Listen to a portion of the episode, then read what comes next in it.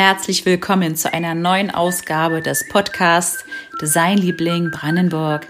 Mein Name ist Felicitas Höhn und ich bin Gastgeberin dieser Sendung rund um Designthemen aus und für Brandenburg. Für die heutige Folge sprach ich mit dem Potsdamer Produktdesigner Carsten Gollnick. Er hat sich auf das Thema Tischkultur spezialisiert. Aber auch Entwürfe für Möbel und Wohnaccessoires gehören zu seinem Repertoire. Die aktuelle Folge könnte ich aber auch unter das Motto Design und Gesundheit stellen. Denn Carsten Gollnick hat für den Berliner Unternehmer Johannes Wagner eine Hygienestation in Form einer Stele entworfen. Sie bietet Händedesinfektion und hält Artikel wie Masken und Handschuhe bereit. Welche Herausforderungen dieser Auftrag mit sich brachte und mit welchen Themen sich mein Interviewpartner sonst beschäftigt, erfahrt ihr in der heutigen Sendung. Viel Spaß nun beim Zuhören.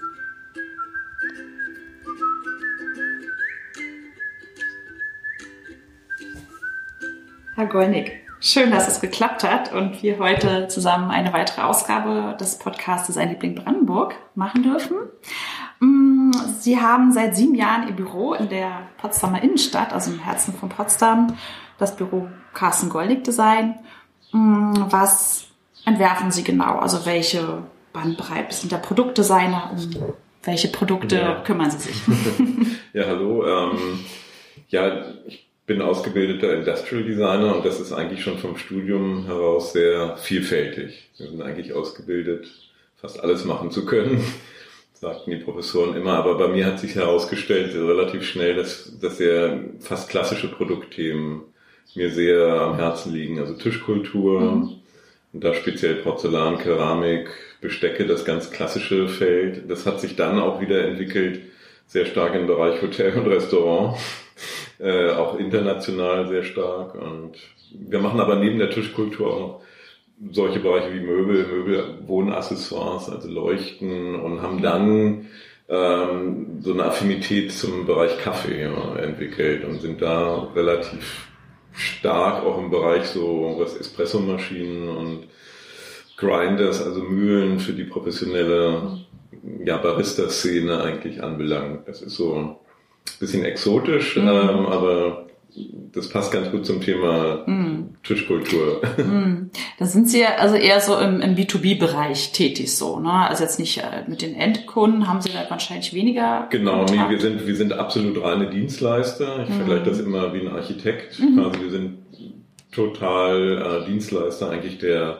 der Brands oder der Hersteller sogar. Ne? Das, ähm, das mhm. heißt, die treten auf uns also kommen auf uns zu und beauftragen uns mit der Entwicklung. Und der absolute Endkunde ist eigentlich Aufgabe unserer Kunden dann. Ne? Das, mhm. ähm, also einen eigenen Shop oder eigene Vertriebsplattform haben wir nicht oder noch nicht. Mhm.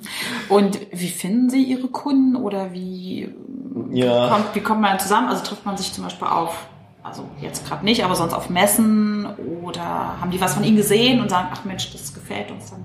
Genau, das ist ähm, am Anfang total schwierig, weil man natürlich ohne Referenzen keine Kunden kriegt und keine Kunden ohne Referenzen und dann ist so Hände und Ei Spiel. Ne? Mhm. Ne?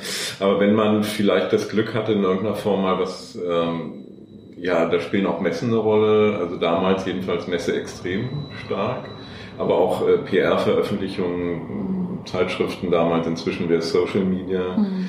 Wenn man dort die Chance hat, Sachen, die gesehen werden und gut gefunden werden, zu veröffentlichen, dann kommen die Firmen auf einen schon zu. Mhm. Aber das funktioniert nur, wenn man immer wieder auch, auch eine Top-Leistung eigentlich liefert. Ne? Mhm. Und inzwischen, zum Glück in den letzten Jahren war das so, dass eigentlich die Firmen auf uns zugetreten sind und wir eigentlich ganz lange Dauerkunden haben diese, die zum Glück, also fast familiär so eine, mhm. so eine, so eine Dauerbetreuung haben von uns. Mhm. Dann sind sie sozusagen auch das, die ausgelagerte Designabteilung für mhm. äh, das Teilweise ist das absolut so, mhm. ähm, aber wir arbeiten auch ähm, sozusagen quasi in Pitch, wie man das so schön sagt, also im Wettbewerb mit den eigenen Designabteilungen dort. Mhm. Also das ist, ah, ja. ähm, das ist immer Design, ist immer ein ja, man ist immer im ständigen Wettbewerb, ne, global, mit einem kreativen Wettbewerb, zum Glück. Mhm. Wie lange sind Sie denn schon als Designer tätig? Äh, ja, eigentlich über 20 Jahre bin ich mhm. bin ich als Designer schon tätig. Also wir haben im Team quasi schon damals, als den Begriff noch gar nicht gab, ein Start-up gehabt, im Prinzip schon vor dem Diplom. Mhm. ich, ich das mal verraten Jetzt hatte ich angefangen. Genau. Mhm. Und wie lange dauert es ungefähr so von der, ja, von der Anfrage oder vom Auftrag mhm. bis zum fertigen Produkt? Wie lange ist, macht man sich da? Wie lange arbeitet man an so einem ja. Entwurf? Das kommt, kommt auf das Briefing des Themas drauf an. Ne? Es gibt total, also es gibt Innovationsentwicklung, da haben wir äh, wirklich vom, vom ersten Kontakt ähm, bis, bis zum fertigen Produkt hatten wir viereinhalb Jahre. Oh. Das ist eine, das ist schon sehr, ja, ein langer Zeitraum. Normal ist es eigentlich, wenn wir jetzt so im Bereich zum Beispiel Keramik oder Tischkultur reden, mhm. dass wir ein bis anderthalb Jahre Entwicklungszeit haben.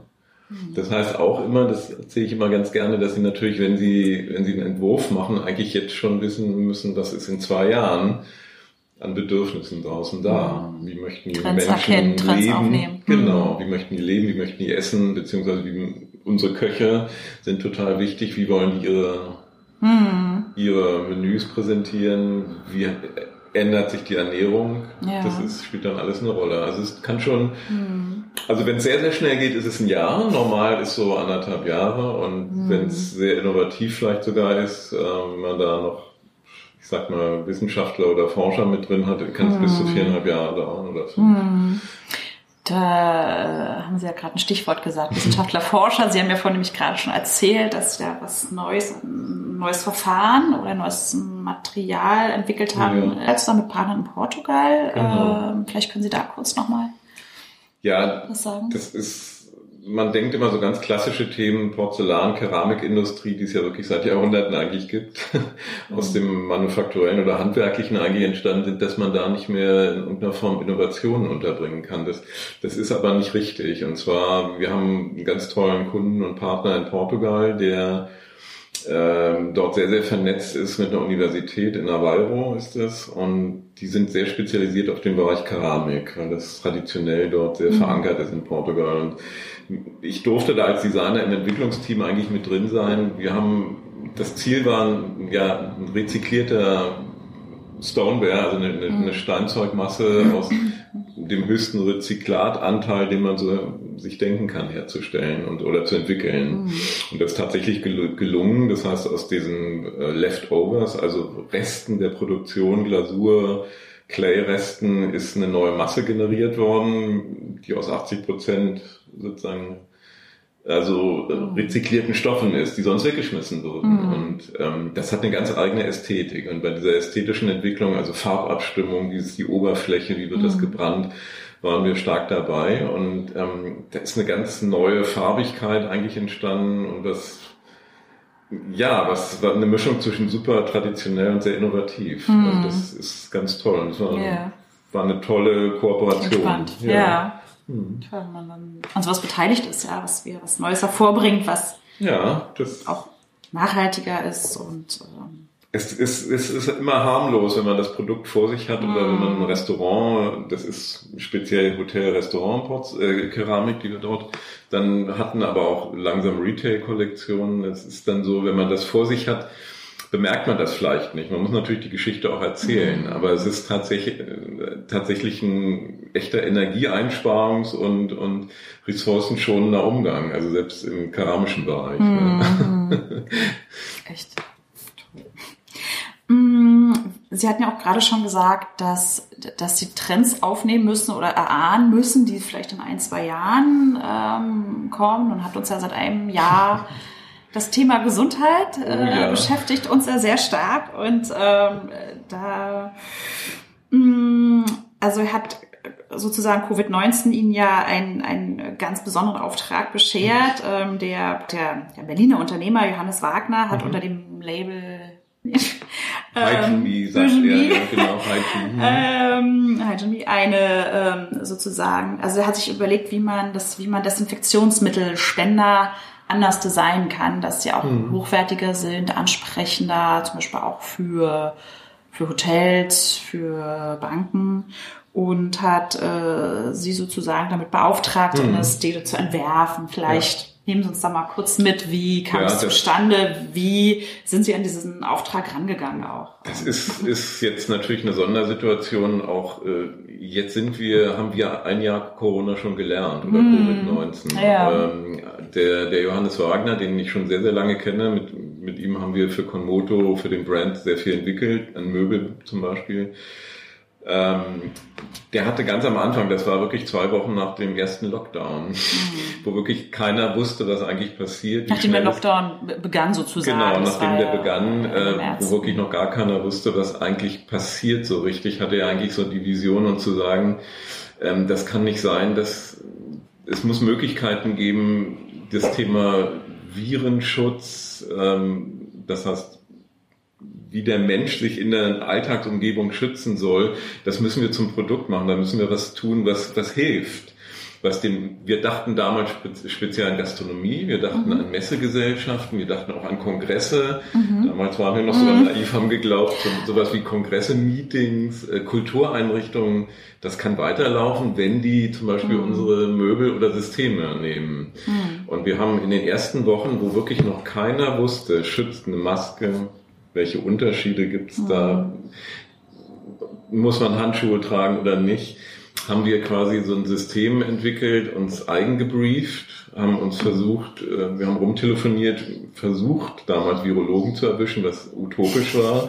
Wir haben uns da in Literatur eingelesen, versucht da was draus zu machen. Was brauchen die Leute, wenn sie einen Raum betreten im öffentlichen mhm. Bereich? Was kann man da machen? Also mir ging es ganz stark ich mache immer Dinge, die die Menschen, denen wirklich helfen soll, ästhetisch wie funktional. Mhm. Wir haben versucht, eine Stele, Möbelsysteme zu entwickeln, die eine Art Intimität schaffen, ja, einen Punkt schaffen, an dem man sich die Hände desinfizieren kann, Masken entnehmen kann, Handschuhe anziehen kann und das auch steril entsorgen kann. Quasi. So ein mhm. System ist dort entstanden. Und da wir, da ich stark Möbelsysteme auch gelernt habe damals, bei meinen Lehrern haben wir das als, als Systemmöbel entworfen, haben versucht, aber auch eine eigene Designsprache zu entwickeln. Das heißt, ein freistehendes Objekt, wo wir gesagt haben, ja, wenn du ein Hotellobby betrittst oder, mhm. oder ein Kongresszentrum, dann, muss das, dann steht das ja nicht an der Wand, sondern das hat so eine zentrale Empfangsfunktion. Mhm.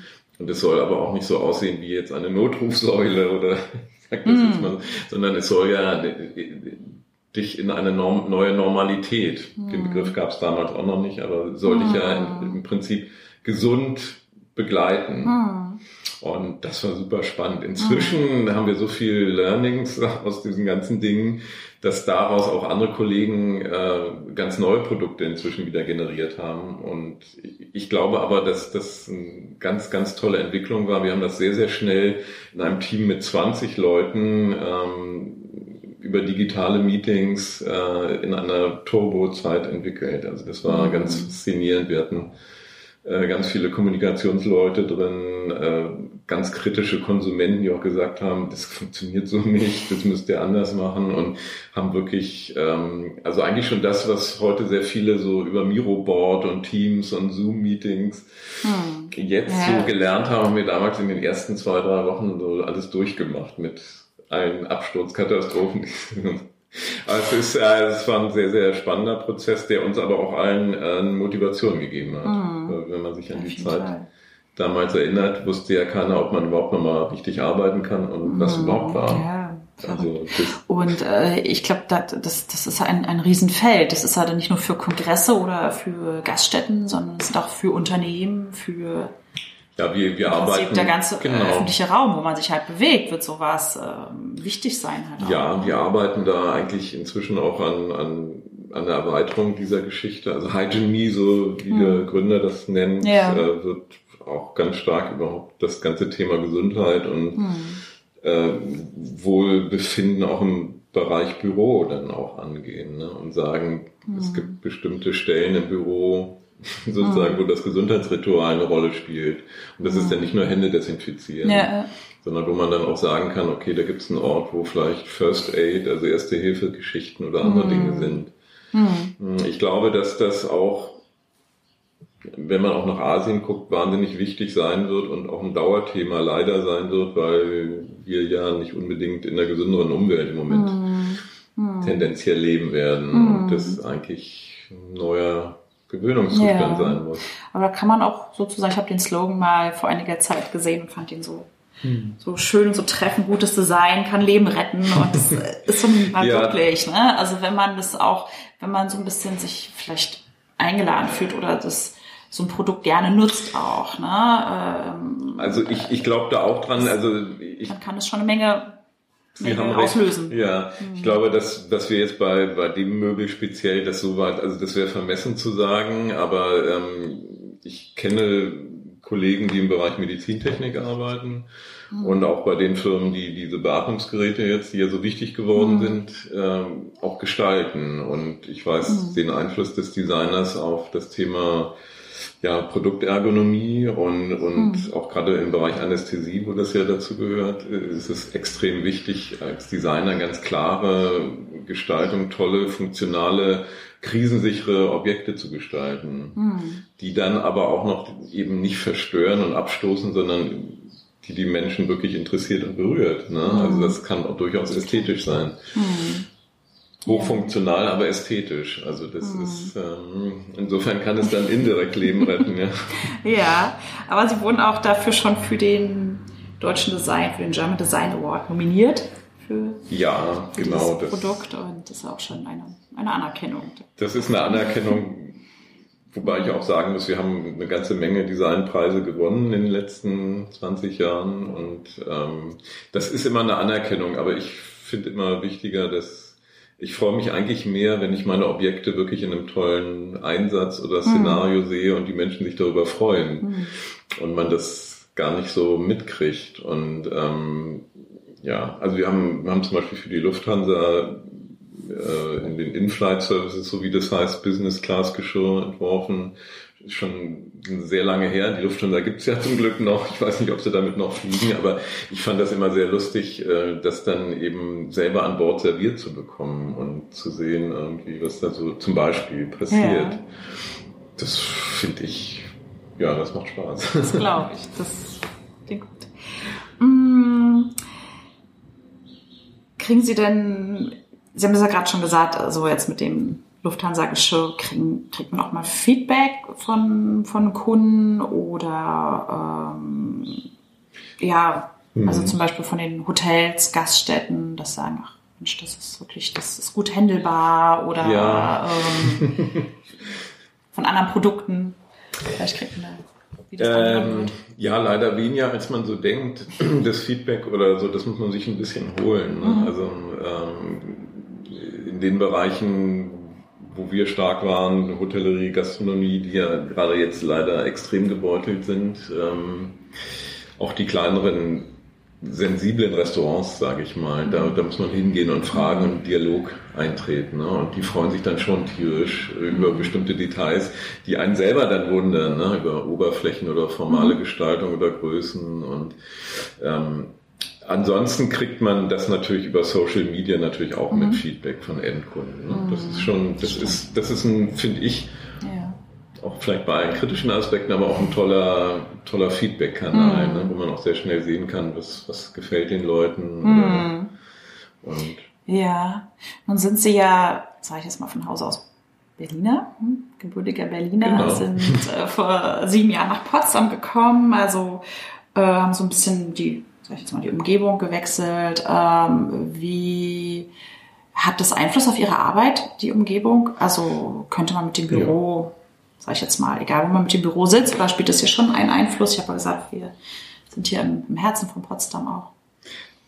Das ist eine ganz tolle Frage, auch ganz schön schwierig. Also die, ich glaube, ähm, Potsdam spielt eine extreme Rolle für mich, weil es ähm, ich finde es eine super Stadt, ein ganz toller Standort, weil es eine Mischung ist zwischen, es, es gibt eine Lebendigkeit, also die Uniszene finde ich, ist ja auch unterschätzt, finde ich. Ich finde das ganz toll, was hier so passiert. Mhm. Aber auch zwischen, also Natur und, und Kreativität ist hier alles da. Und es, ich finde die meditative Atmosphäre, die Potsdam einfach ausstrahlt, sehr schön. Und da werden ganz viele jetzt lachen, das Licht in Potsdam ist anders als in mhm. anderen Stellen oder Ecken. Also in Berlin ist das Licht anders, Potsdam hat ein schöneres Licht und das ist für ein, ja, das werden die Leute, die malen oder, oder grafisch tätig mhm. sind, vielleicht bestätigen. durch die Wasserflächen hat man hier fast eine Art Küstenlicht. Mhm. Das ist, ähm, hm, ja, ja, das ist witzig, aber ähm, inspirierend für, einen, für einen Job. Also im Prinzip können Sie als Designer eigentlich überall sitzen, in den mhm. heutigen Zeiten sowieso durch die digitale Vernetzung. Mhm. Das sagen viele, aber ich glaube, das sich zurückziehen im Alltag, die mhm. meditativen Momente, weil unser Job ist schon stressig, mhm. ähm, das, da bietet Potsdam wahnsinnig viel. Das ist einfach, mhm. das ist so. Das, das war auch die nächste Frage, wo, man sich äh, wo, wo Sie sich inspirieren lassen, Inspiration holen. Also manche sagen, sie gehen in den Wald oder ähm, unter der Dusche oder gehen durch die Stadt. So ja, lassen sich mal. Mh. Haben Sie da irgendwie, ähm, äh, haben Sie schon gemerkt, in welchen Situationen, an welchen Orten Sie sich da besonders gut äh, Ideen holen? Das ist wahnsinnig vielfältig. Also im Prinzip ist, glaube ich, die Hauptkreativitätsquelle für mich die Natur an mhm. sich. Und ob die jetzt Brandenburg ist oder Portugal oder irgendwas anderes, mhm. das ist eigentlich, eigentlich egal. Also wenn Sie als Kreativer, so wie ich das äh, verstehe, ich arbeite eigentlich ständig. Und ich habe auch, bin so ein Promoter oder Missionar im Thema so Skizzenbuch. Also Leute, tragt Skizzenbücher mit euch rum und, und malt und zeichnet oder klebt ein oder so, weil das ist eigentlich das wunderschönste so Tagebuch auch im kreativen Bereich. Und wenn sie kreativ wirklich das mögen, leidenschaftlich, dann machen sie da auch ständig was. Und es ist egal wo, kriegen sie mhm. Inspiration. Das mm. ist, ähm, ja. Also was, was, was meine persönliche Geheimwaffe ist, ist, äh, ist Yoga quasi. Mhm. Das ist, muss ich jetzt zugeben. Ja. Das Interessant, das ja. hat man noch nicht. Sport, sozusagen. Sport, Yoga ist ja kein Sport, äh, würde jetzt ja. vielleicht zu weit führen, ist, ist eigentlich, so wie ich das auffasse und ähm, praktiziere, ist das Moving Meditation. Mhm. Also es ist eine mhm. Meditation in Bewegung mhm. und ist eigentlich ein eher, klar gibt es gibt es Asanas und Bewegungsformen, mm. aber es ist eigentlich, ist es ein Weg zur Selbsterkenntnis. Mm. Und das ist, das ist ein schöner Ausgleich yeah. zur hektischen Jobwelt. Kann yeah. ich nur empfehlen. Toll. Mm, gibt es oder ähm, ja, gibt es Produkte im Alltag, sage ich jetzt mal, wo Sie denken, oh, die könnten mal wirklich ein besseres Design gebrauchen. so, diese Zeug täglich benutzen. Wahnsinnig ich sag jetzt mal viel. Kühlschrank oder Koffer oder irgendwie Dinge.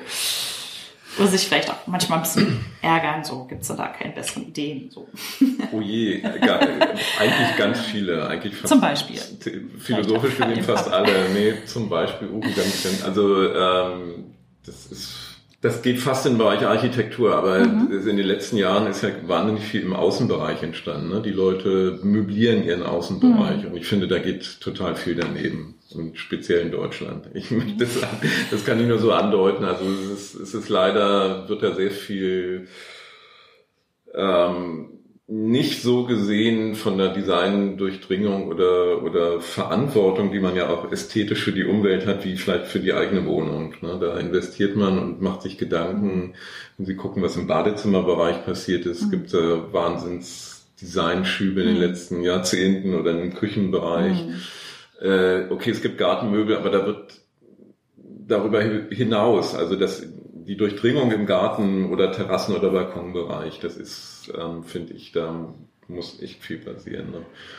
Und das ist so, gucken sich um, das ist ja auch eine Verantwortung. Alles, was ich rausstelle, wird ja auch von außen gesehen. Das ist ja Klar. so ein bisschen, hm. ähm, gucken sich, was im Automobildesign investiert wird. Hm. Ne? Das sind Objekte, die draußen rumstehen, aber was passiert äh, hm. mit anderen Dingen. Also ich möchte jetzt hm. nicht alles, das wäre jetzt falsch auf Baumärkte äh, sozusagen äh, negativ abwälzen. Das stimmt nicht. Mhm. Ähm, da muss jeder mal gucken. Und ich glaube, da gibt es ein, ein, ganz hohes Potenzial an Gestaltungsmöglichkeit. Das ist nur ein Beispiel. Ja, ja. Mm, gibt es denn Unternehmen oder mm, auch Produkte, wo wir sagen, ach, mit denen würde ich gerne mal zusammenarbeiten oder ach, für sowas, also sowas würde ich gerne mal designen. So, ja. Total viele.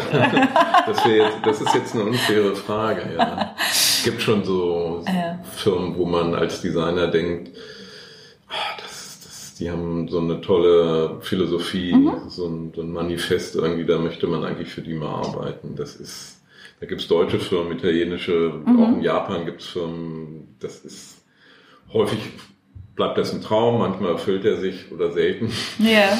ähm, gibt's schon, aber Namen möchte ich da eigentlich okay. nicht so nennen. Ist, hm. In welchem Bereichen, so in welchen Produktbereichen? Das ist, äh, das ist so eigentlich meine, meine Welt, das ist so Tischkultur, mhm.